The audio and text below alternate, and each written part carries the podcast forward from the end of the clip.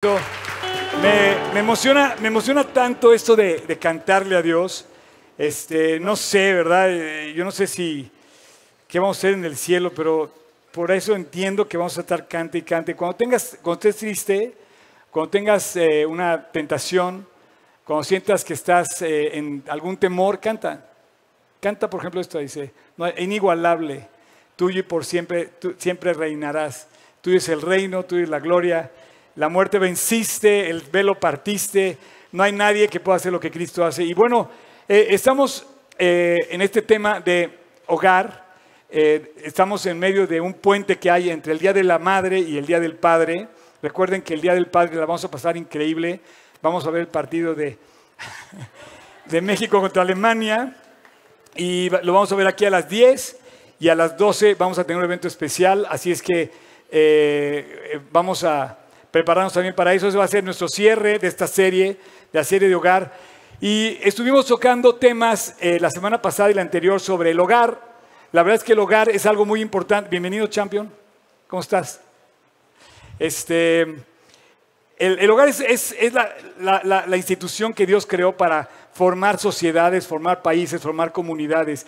No puede haber ninguna comunidad sin hogares. Dios parte del hogar y parte de la iglesia como las únicas dos instituciones como formales para poder hacer la sociedad en la que vivimos. No podemos imaginarnos la vida sin papá, sin mamá, sin una iglesia donde podamos acudir para tener un tiempo con Dios. La verdad, los felicito, tiene una iglesia increíble. Oren por su pastor, lo necesita.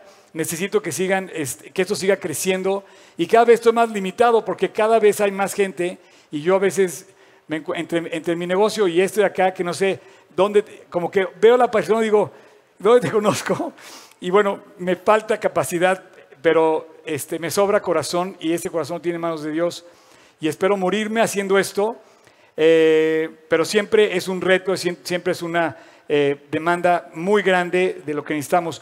Y bueno, en mi corazón está el compartir sobre el hogar, un tema el día de hoy muy importante. Les había dicho, habíamos hablado de la- del Internet, habíamos hablado de cómo esto se ha vuelto un elemento más, un miembro más en la vida de las familias. Tú ya no puedes vivir en tu casa, a veces estás compitiendo contra el Internet y la verdad está muy difícil que le ganes. Los hijos están conectados, los padres están conectados y eso se puede volver un problema. Así es que ponerlo en una balanza. Esto lo vimos la semana pasada y vamos a seguir tocando este tema porque la Biblia también habla de eso. Lo vimos la semana pasada eh, que, que habla eh, del Internet. Pero hoy, hoy quiero hablarte de la soledad en el hogar. Hay muchas formas de estar solo en el hogar. Puede ser porque estás cargando una gran eh, piedra de problemas que a lo mejor te hacen sentir solo aunque tengas tres hijos y una esposa o viceversa. Puede ser inclusive, por ejemplo, puede ser esposa de una persona que está detenido en la cárcel, por ejemplo, y te encuentras de repente solo porque tu pareja está en la cárcel. Puede ser, por ejemplo, simplemente soltero, como un servidor, y llegas a tu casa y no tienes con quién compartir. Puede ser viudo. Puedes haber perdido a tu pareja o puedes ser viuda, haber perdido a tu esposo. Puede ser haber, de alguna manera, estar solo a pesar de tener una familia. Y yo quiero pedirte que pienses en este, en este sentido lo, lo importante que es este, este punto de la soledad. Yo creo, soy un fiel convencido que Dios nos dice que Él no inventó la soledad, Él inventó la compañía, Él inventó la relación. De hecho, quiero pedirte una cosa, quiero que pienses que Dios quiere tener una relación contigo. En lo particular, quiero que ubiques si tienes una relación personal con Dios, no si tienes una religión. A mí no me interesa qué religión tengas, porque hay como 1500 o- o 2000 religiones en el mundo, no sé cuántos, la verdad. Pero sí hay una sola relación con el Dios vivo y real, que es la que Dios quiere tener en comunión contigo. Entonces, esta plática se trata de esa comunión, de esa relación. Y yo quiero que pienses en esto, porque Él dice que si tú estás con Él y Él está contigo, no te falta nada, aunque aparentemente estés solo.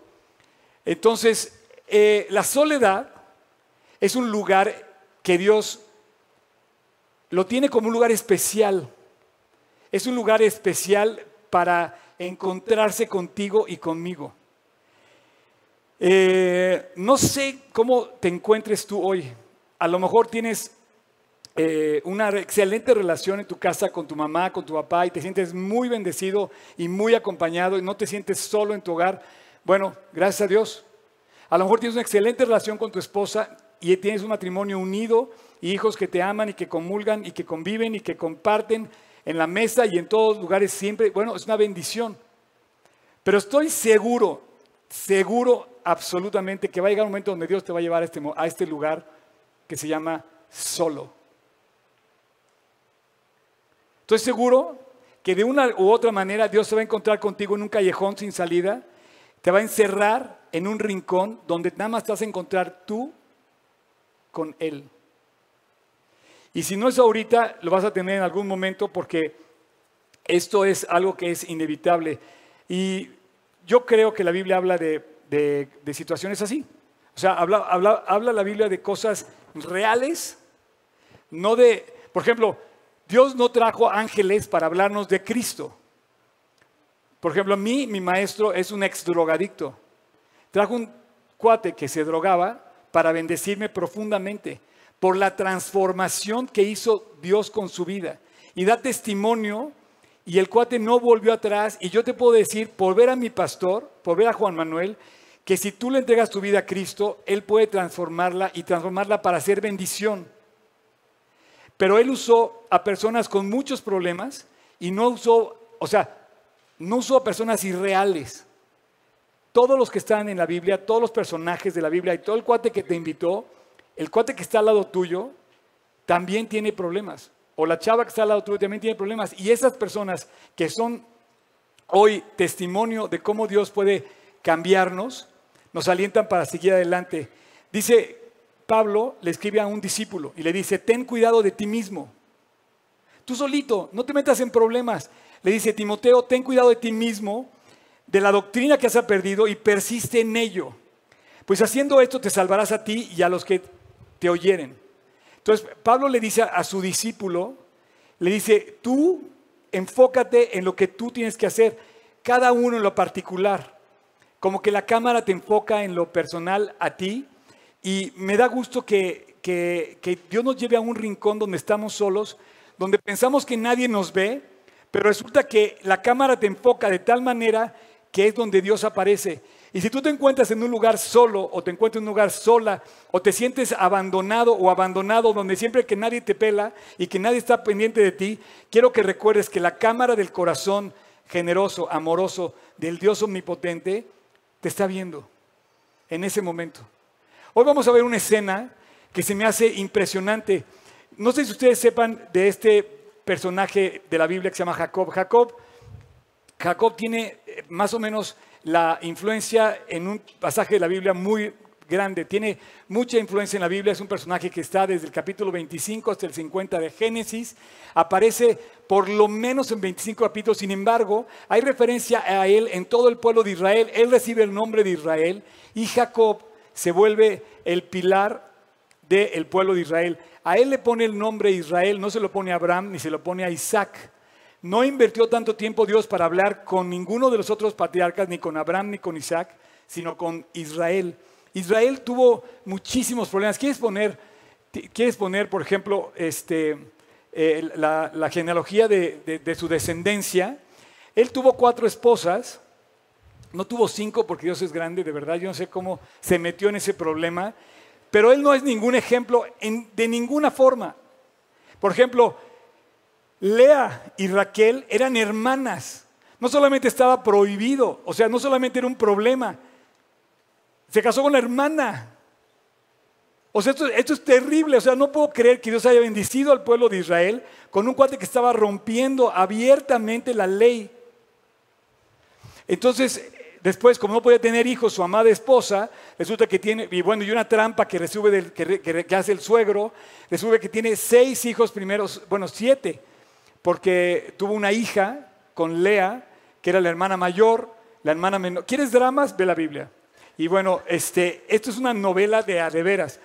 Eh, en este inter no podía tener hijos este, Raquel, entonces se le ocurre, ¿verdad?, tener que a su sierva le diera hijos y tiene dos hijos con, con Bila, Dan y Neftalí.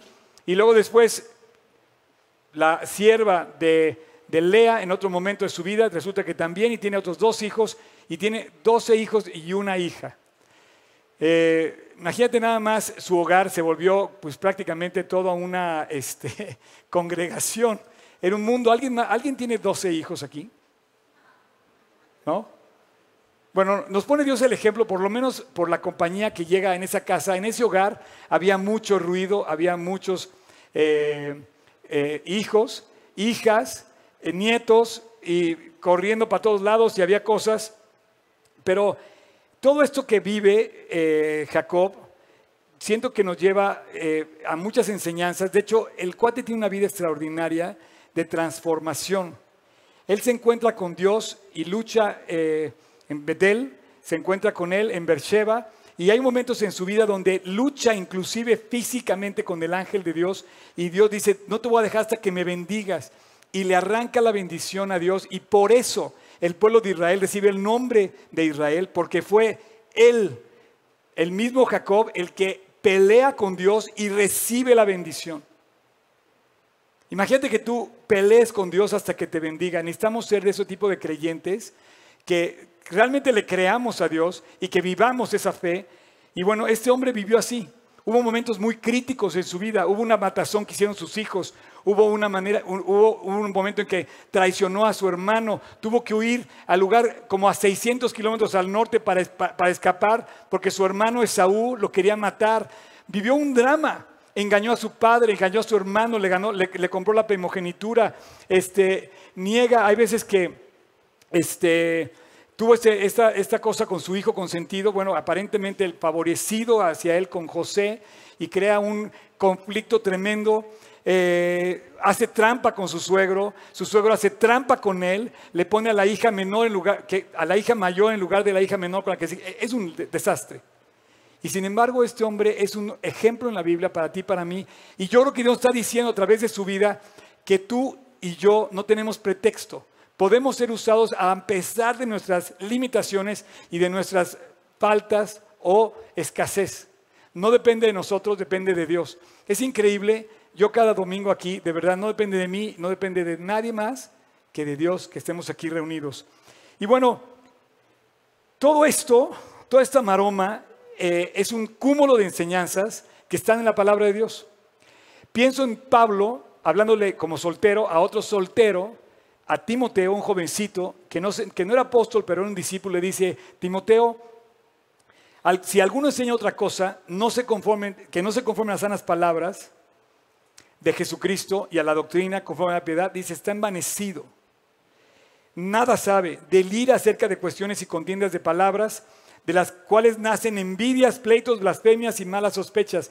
O sea, si tú no te conformas a la palabra de Dios, vas a encontrar en la vida muchas circunstancias muy difíciles. Una de ellas es la soledad.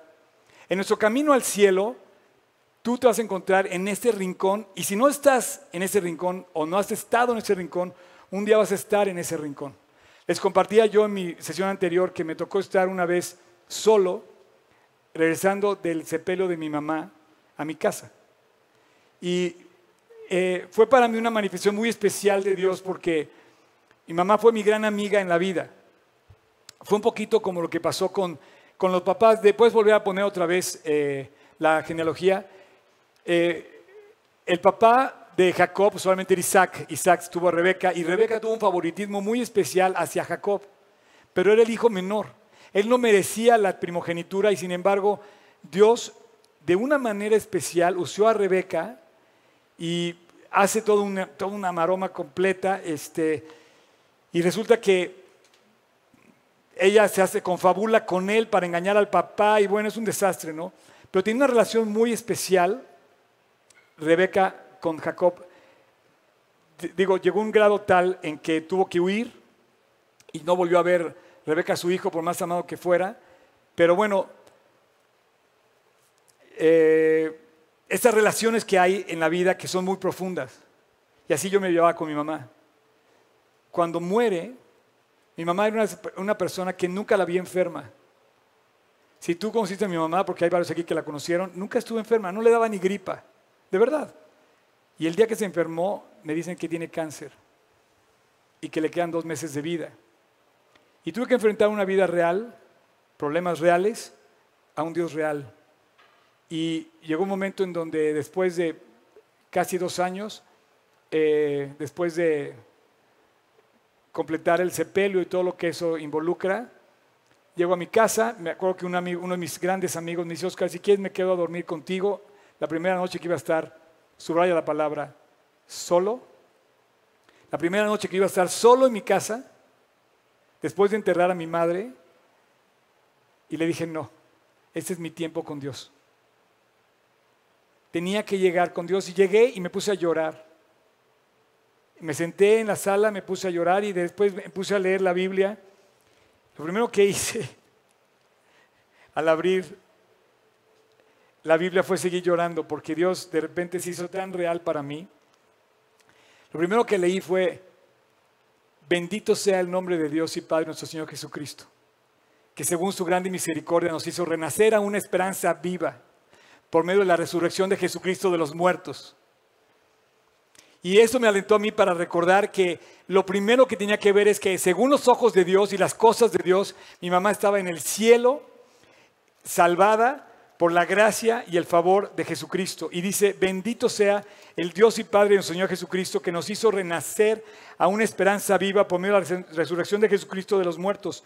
Y dice, para una herencia corruptible, incontaminada e inmarcesible, reservada en los cielos para vosotros. Dios triunfó a la muerte, no hay otro nombre, es inigualable, venció a la muerte, rompió el velo y nos salvó. Y si tú no tienes a Cristo, te dije, no tienes la relación con Él, estás fuera de esa bendición. No solamente estás solo, estás perdido en tus delitos y pecados, pero cuando tú te reconcilias con Dios, no solamente te haces de un gran compañero para toda la vida, sino que además recibes la herencia incorruptible, inmarcesible, incontaminada, reservada en el cielo para vosotros, que sois guardados por medio del poder de Dios mediante la fe para alcanzar la salvación que está preparada para ser manifestada en el tiempo postrero. La salvación está preparada para ser manifestada después, no ahorita. Ahorita no estamos todavía viendo la salvación. El día que estemos en la salvación vamos a verlo para siempre. Y dice que, entonces ese día yo llegué y decía, Dios, es increíble cómo te se manifestaste en ese momento, estaba yo solo, sentí su presencia, sentí su abrigo, sentí su compañía, llenó mi corazón, pude dormir tranquilo, pude tener la esperanza de decir, Dios, me voy a levantar a seguir predicando tu palabra, porque no hay otro nombre, no hay nada igual que predicar a Cristo. Así es que si tú has tenido la pérdida de un ser querido sin Jesús y has tenido la pérdida de un ser querido con Jesús, tú sabes la diferencia es ver morir a una persona en paz reconciliada con Dios y tú mismo, tú mismo esta mañana yo quiero que pienses que en algún momento vamos a llegar a la, muerte solos. y dice que en este sentido, eh, yo te iba a decir que Dios no quiere que estemos solos. De hecho, Él diseñó la vida para que no lo estemos. En su primer, digamos, eh, inicio de, de enseñanza, Dios dice que le dijo al hombre, le dijo, no es bueno que el hombre esté solo. Y continuamos con el versículo pensando que está hablando de matrimonio. Le haré ayuda idónea para él. Sí, padrísimo. Pero dice que en el esto revela que el corazón de Dios diseña la vida para que no estemos solos. Pero ¿qué es la soledad? La soledad, te voy a decir qué es. La soledad eh, tiene que ver como una sombra que se arrastra por dentro. Es la ausencia, carencia voluntaria o involuntaria de compañía.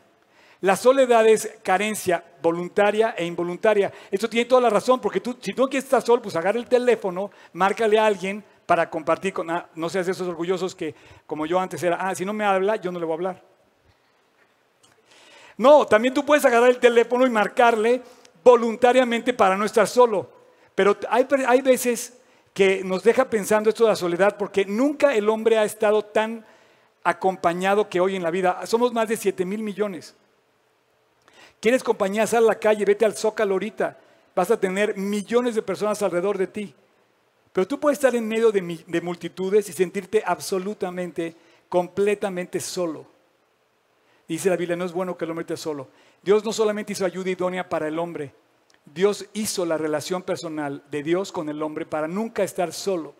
Y en ese momento, quiero volver a poner la, gráfica de Jacob, en ese momento hay una escena Checa nada más el familión que le dio. Imagínate los nietos, los hijos, las, las esposas. En todo esto solamente estoy hablando de los hombres, varones descendientes. Y hay un momento donde tú sabes que José tuvo un cariño especial hacia su padre y él viceversa también. Pero hay un momento donde todos estos maleantes lo venden, ya sabemos la historia, el drama, el drama, la pasión, suena como de película, pero de veras es mejor que cualquier película. Y José es vendido como esclavo, pensaron que lo iban a matar y él le dice al papá que estaba muerto. Imagínate que tus hermanos vayan, los 11 hermanitos, que no, 10 porque uno no participó, que le lleguen tu papá y le digan, papá, se murió tu hijo. No, no, no, no, no, el hijo amado.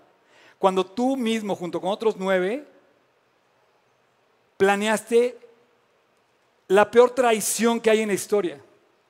Bueno, Dios tenía planeado la mejor historia y el desenlace de esta historia. Pero al momento que yo quiero llegar, es un momento en el capítulo 43 de la vida, en el capítulo 43 de Génesis, donde Jacob se encuentra por segunda vez absolutamente solo. Yo no sé dónde tú te encuentres. A lo mejor tienes a alguien en la cárcel y esa persona está sola y tú estás solo o sola o a lo mejor tienes una persona enferma, o a lo mejor has perdido a alguien, o a lo mejor tus hijos simplemente se casaron y se fueron de casa, o a lo mejor tienes carencia de algo, a lo mejor eres huérfano. Bien dice la Biblia que es padre de huérfanos y defensor de viudas, porque pareciera que las viudas son objeto de la traición y de la fiereza de un mundo injusto que quiere hasta quitarle sus cosas.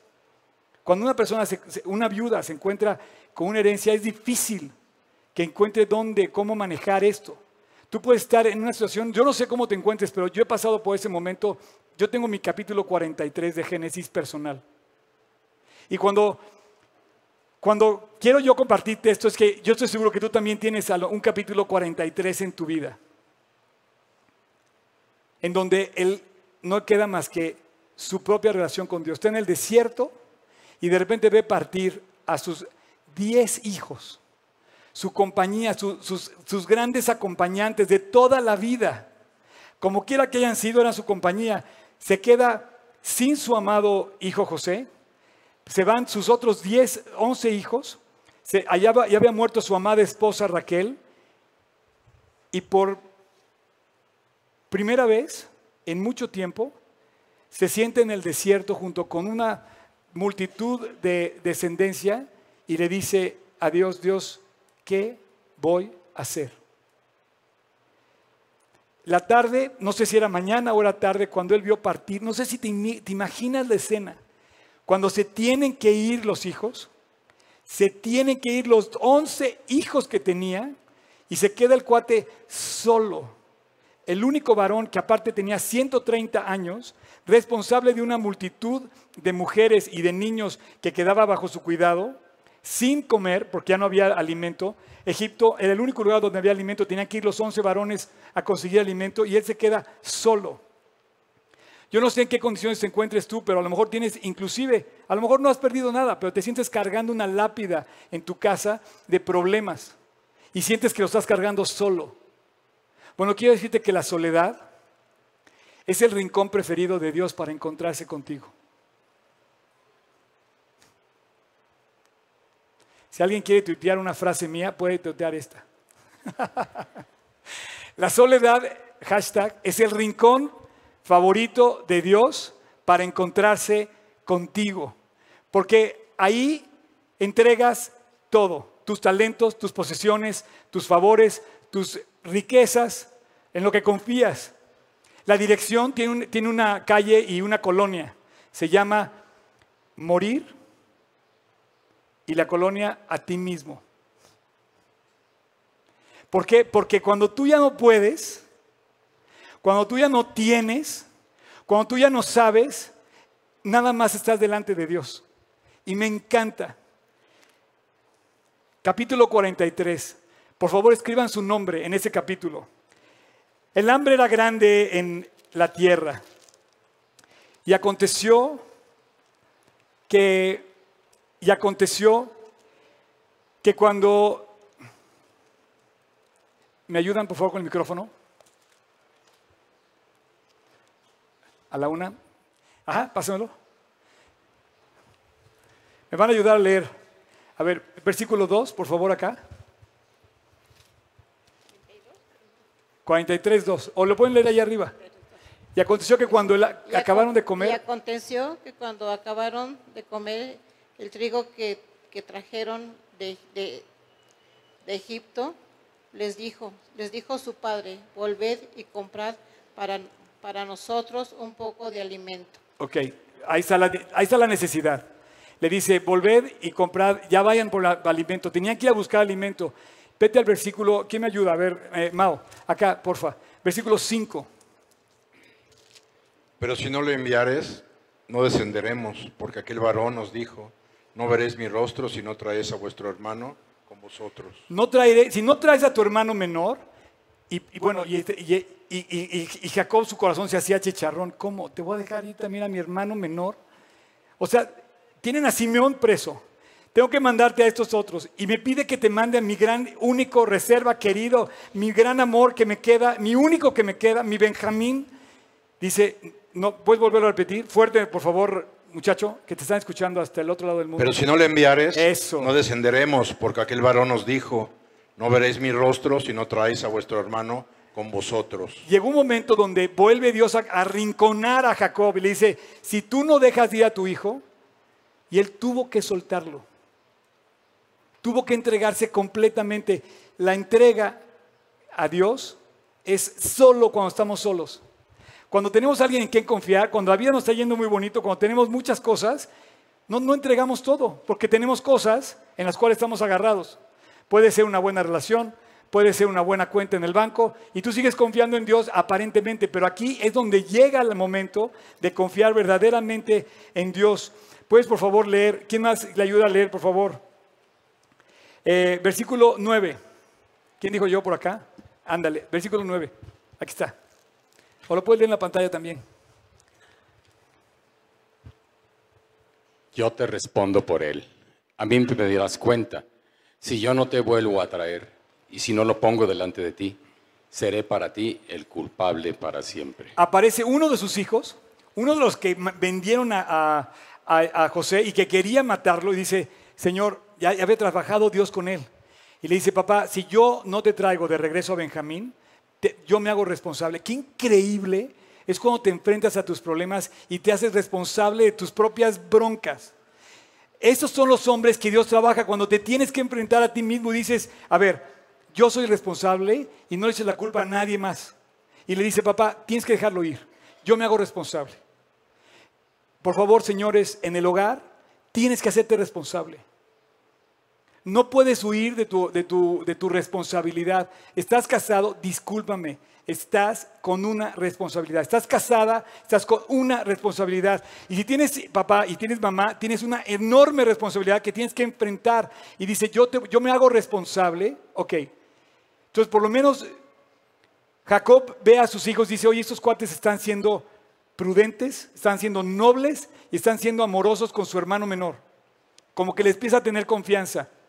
Y por último, ¿dónde quedaste, Mao? Digo, este, ¿me ayudas? ¿Alguien más me ayuda a leer los últimos versículos? ¿Quién dijo yo? A la una, allá. Tres mujeres, te digo, son más valientes que muchos hombres, qué bárbaro. Hombres, por favor, señores. Sas. Versículo eh, 12 al 14, por favor. Fuerte, ¿sí?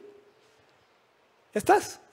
y tomad en vuestras manos doble cantidad de dinero y llevad en vuestra mano el dinero vuelto en la boca, en, en las bocas de vuestro. A ver, apóyate bien con el micrófono para que te oigan bien. Vale. Y tomar el dinero en las bocas de vuestros costales, quizá fue equivocación. equivocación. Sale, el que sigue. Tomad también vuestro hermano y levantaos y volver a aquel varón. Y El Dios om- omnipotente os, os de misericordia. os dé misericordia delante de aquel delante varón de aquel varón y os suelte, y os suelte a vuestro otro hermano. otro vuestro hermano y a Esteban, Benjamín, y si he de ser privado de mis hijos, séalo. Esa es la maravilla de tener compañía. Gracias, ¿eh? Estamos, o sea, yo quería que ustedes participen y de hecho quiero que se vean involucrados en la enseñanza, pero imagínate el desenlace. Dice, tomad también a vuestro hermano, levantaos y volved a aquel varón. O sea, él entrega al cuate. Dice, Señor, ni modo. Y termina diciendo, el Dios omnipotente, ya no pensó en nadie más. Omnipotente, el único que me puede proteger, el único que me puede proveer, os dé misericordia delante de aquel varón y os suelte al otro hermano y a ese Benjamín, que es mi ancla, que es mi, que es mi amuleto, por así decir. Y si Dios quiere que sea privado de mis hijos, séalo. Llegó un momento donde Jacob le entrega por completo su vida. Imagínate la tarde o la mañana en que ve que todos empacan y ve la caravana en el desierto donde se queda solo, silencio, todo el mundo se despide de sus eh, hijos, de sus, de sus, padres, y Jacob llega, llega al lugar preferido de Dios que es la soledad. Es donde tú te encuentras con Él, es donde tú te relacionas con Él, donde tú solamente puedes voltar al cielo. Muchos, muchos personajes en la, Biblia, en la Biblia han tenido esto. Hay un pasaje en la Biblia donde dice, aunque mi padre y mi madre me dejaran, con todo Dios me va a recoger. Hay otro pasaje donde dice que Él es padre de huérfanos y defensor de viudas. Hay otro pasaje donde dice, Dios, escúchame, tú eres mi refugio. Y hay un pasaje increíble que me encanta, que es poner Isaías 41, 10, y con esto quiero pedirle a los del worship que suban, por favor. Quiero pedir a todo mi equipo de worship que suba a cantar. Quiero, quiero que vean este último pasaje que quiero... E, este, este pasaje quisiera que... No te puedo decir que te lo tatúes porque en lo personal no me gusta. Pero digo, si tienes tatuajes no hay problema. ¿eh? Aún así te quiero, no hay problema. Pero esto quiero que lo escribas en tu corazón. Si tú tienes a Cristo, nunca vas a estar solo. Aunque estés solo, en la escena va a llegar Dios a conquistar cualquier territorio que, esté, que sea tu enemigo. Si tú estás con Dios, no importan las circunstancias. Dice que aunque bramen y se turben las aguas y tiemblen los montes a causa de su grandeza, dice, el Señor es mi protección. Dice, por tanto, no temeré. Cuando tú estás solo, normalmente tienes miedo. Cuando tú tienes a Cristo, el miedo se va. Su presencia se manifiesta. Su compañía se hace real. Y ese problema real se apaga porque no hay nada que el Dios omnipotente no pueda hacer. Y lo primero que dice, no temas porque yo estoy contigo. No desmayes porque yo soy tu Dios que te esfuerzo y te dice algo, siempre te ayudaré. Y te dice otra vez y te lo recalca, siempre te sustentaré con la diestra de mi justicia. Y ahí te das cuenta que Dios no planeó la soledad para ti. Jamás. Tú no puedes andar por la vida diciendo, oye, no, es que nadie me pela. No, es que yo no le importo a nadie. Es que estoy en mi cuarto solo. Es que vivo en la vida solo.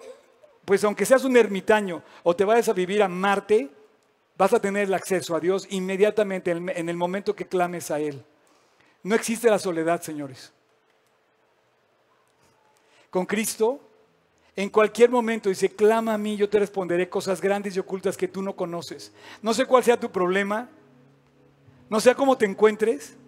No sé si te sientas solo porque las cosas no funcionaron como tú crees. No sé si piensas que Dios no se ha acordado de ti porque tienes 60 años y no te has casado. No sé si tienes, no sé, tristeza porque tus hijos se fueron. No sé si tienes un problema con alguien en la cárcel. No sé dónde estés, pero sí sé dónde Dios quiere estar. Dios quiere estar en tu corazón y quiere que sepas que no existe la soledad. Con Cristo te dice, yo estoy contigo siempre. ¿Puedes subrayar las palabras, Tocayo? Yo estoy contigo y siempre. ¿Sabes que Él es el único que puede usar esas palabras. Él es el único que te puede decir que siempre va a estar contigo. Y Él es el que me ha acompañado en las peores de mi vida. En los valles de sombra de muerte, en las pruebas. Me acuerdo que una vez fui a la PGR, no se la sabían ustedes. Y sabes que me acuerdo que iba a tener que hacer una declaración. Y mi abogado me dijo, te acompaño. Y dije, no, no quiero que me acompañe nadie. Quiero entrar agarrado de la mano de Dios. Y de la mano de Dios salí. Me acuerdo cuando estaba recibiendo mi título en el ITAM. Así como entré, así me recibí. Y estaban mis tres sinodales enfrente de mí. Me dijeron que me pusiera de pie para recibir mi título. Y yo solo veía la mano de Dios caminando conmigo diciéndome, nunca te he dejado. Cuando entré al ITAM pensé que no iba a salir. Pensé que no iba a salir ni siquiera el primer año aprobado. Salí con 8.7, por cierto. No estuvo tan mal. ¿Y sabes qué? No sé qué va a pasar, pero un día, un día voy a entrar al cielo agarrado de la mano de Cristo. Dice que cuando andemos en valle de sombra de muerte, dice, yo voy a estar contigo.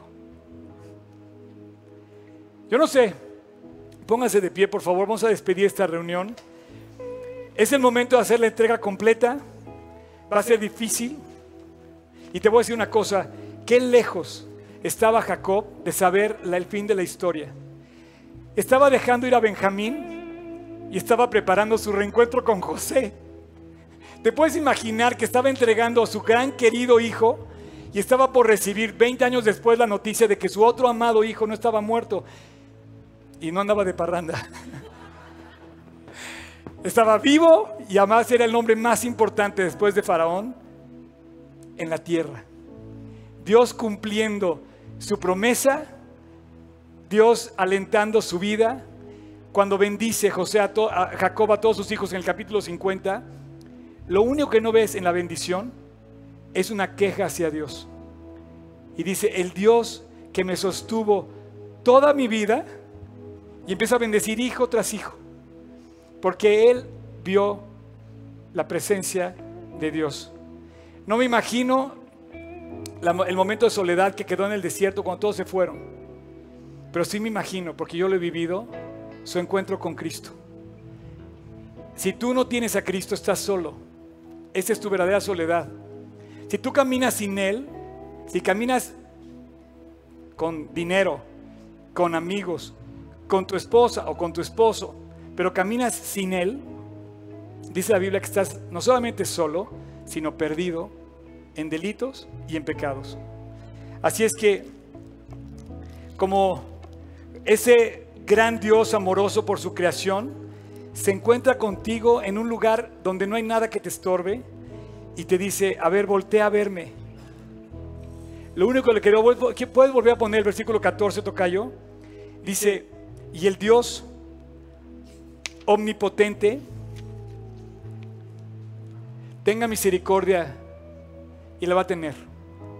Si hoy no tienes nada y hoy te sientes solo y en tu hogar te sientes solo por circunstancias que tengas, el Dios omnipotente quiere tener misericordia de ti. Quiero que inclines tu rostro y cierres tus ojos. Y vamos a hacer una oración. Y esta oración es para aquel o aquella persona que está aquí o me está escuchando, que quiera pedirle a Dios que entre a su corazón. Pedirle a Dios que camine con Él. Pedirle a Dios perdón. Este es el momento de entregar todo. Y si tú quieres, hoy en esta oración. No lo dejes pasar. Reconcíliate con Dios. Quizás estás en ese mismo rincón, en ese callejón sin salida, en ese desierto. Y es tu momento con Dios. Si tú quieres, te quiero invitar en este momento, en esta oración, a que le pidas a Dios perdón.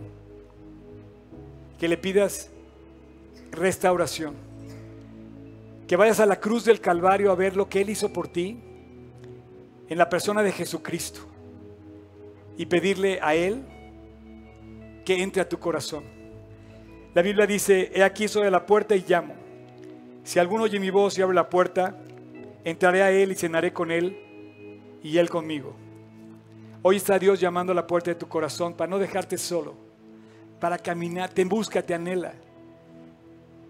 Si tú quieres, en esta oración abre la puerta de tu corazón a Cristo. Repite en silencio, quedito conmigo, Señor Jesús, entra a mi corazón. Te pido que me cambies y me limpies. Te pido que me perdones. Te pido que el día de hoy, conscientemente, seas tú el que more dentro de mí. Te entrego mi vida, todo lo que soy, todas mis faltas, mis pecados que me avergüenzan. Dios, límpiame. Y el día de hoy, Dios, entra a mi corazón a morar para siempre. quiero tu compañía. Quiero que me limpies y quiero que me transformes. Y Jesús, te abro la puerta y quiero que te quedes en mi corazón. Y te quiero dar gracias porque fuiste a la cruz a morir por mí. Gracias. Te lo pido en tu precioso nombre. En el nombre de Cristo Jesús. Amén. Quiero decirte que así quédate como estás. Eh, dice una, pro- una profecía. ¿Lo quieres poner, Tocayo? Amós 8:11 dice, He aquí vienen días, dice el Señor, en los cuales enviaré hambre a la tierra. No hambre de pan, ni sed de agua, sino de oír la palabra de Dios. Los hijos de Jacob se fueron porque había mucha hambre. Hoy hay un hambre en, el mundo, pero es un hambre de oír la palabra de Dios. Es un hambre de encontrarse con Dios. Hace 38 años, Él sació mi hambre. Estoy satisfecho, pleno, completo, aunque vivo solo. Él llenó mi corazón y su palabra y todos ustedes y toda la vida que me ha dado llena mi vida. Pero cuando volteo me siento solo, solamente recuerdo esa promesa que dice, no temas porque yo estoy contigo. Cada prueba que vivo, la vivo pensando en Dios, ahora, ¿cómo le vas a hacer? Y lo hace. El viernes me habló una persona, me dice, Oscar, no tengo para pagar mi nómina, ¿me prestas? Le dije, no, yo tampoco. y le dije, pero Dios te va a sacar adelante. Y hoy entró aquí y me dice, en la noche me pagaron y pagué mi nómina. Así va a llegar Dios. En cada momento de la historia, puntual a la cita, a recordarte que está contigo. No sé si todos ya tienen a Cristo en su corazón. Me gustaría que si alguien hoy invitó a Cristo a su corazón, me gustaría que lo dijera levantando su mano. Y bueno, si hay alguien que esté aquí que haya invitado a Jesús a su corazón, me gustaría que lo hiciera manifestando su mano. Alguien que haya invitado a Jesús. Bueno, pues allá atrás. Gracias a Dios. Oye, te saludé cuando llegaste. ¿Te puedo hacer una pregunta? ¿Sí? ¿Cómo te llamas? Héctor. ¿Te puedo preguntar dónde está Cristo ahorita? En tu corazón. Es el único lugar donde mora. Te van a regalar una Biblia porque eso es lo que Dios quiere hacer, enseñarte más cosas. Te van a regalar ahorita una Biblia. ¿Alguien más que haya invitado a Jesús hoy a su corazón? Allá atrás. Por favor, se pueden acercar allá atrás con quién es quién no lo veo o no la veo. ¿Tú te, tú te acercas? Órale, va. ¿Alguien más? Bueno, pues, he aquí vienen días y vienen días y han llegado. Los días que Dios va a dar hambre de la palabra de Dios. Pero ¿sabes qué? Dios también sacia. Sacia los corazones y los llena. Ese, ese es nuestro Dios. Que Dios los bendiga. Nos vemos el sábado en la reunión de... Dele, dele, dele. En la reunión de aliento. Los espero. Y vamos a cantar esta canción, este himno precioso, ¿sale?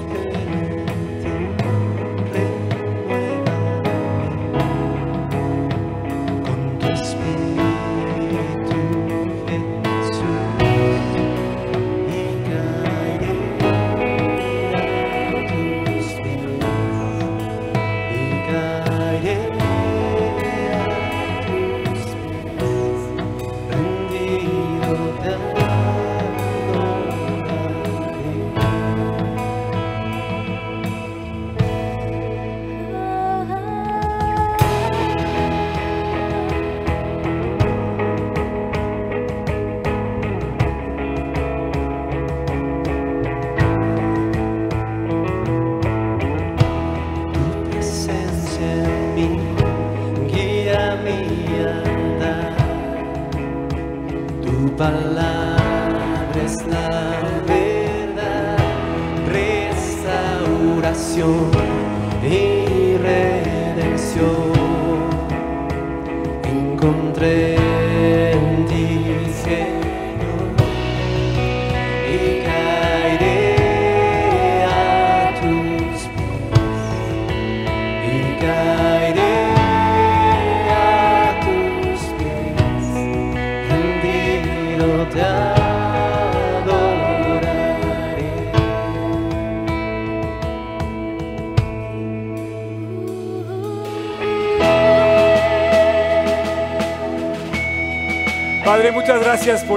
increíble enseñanza. Yo sé que muchos a lo mejor estamos solos al llegar a casa. También hay muchos aquí que llegan a, casa y tienen familias unidas que dan testimonio de ti.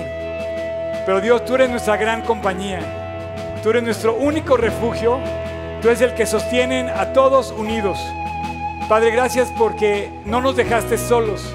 Viniste a este mundo a morir, a dar tu vida, a mostrarnos tu amor, habitar en el corazón de cada uno. No tengo palabras, Dios, para agradecerte.